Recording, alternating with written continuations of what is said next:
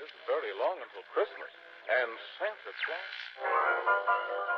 欢迎收听轻松英语课堂。We all have times of insecurity in life, but there is nothing to do but bravely face the feelings of doubt. 生命中总有那么一段时光充满不安，可是除了勇敢面对，我们别无选择。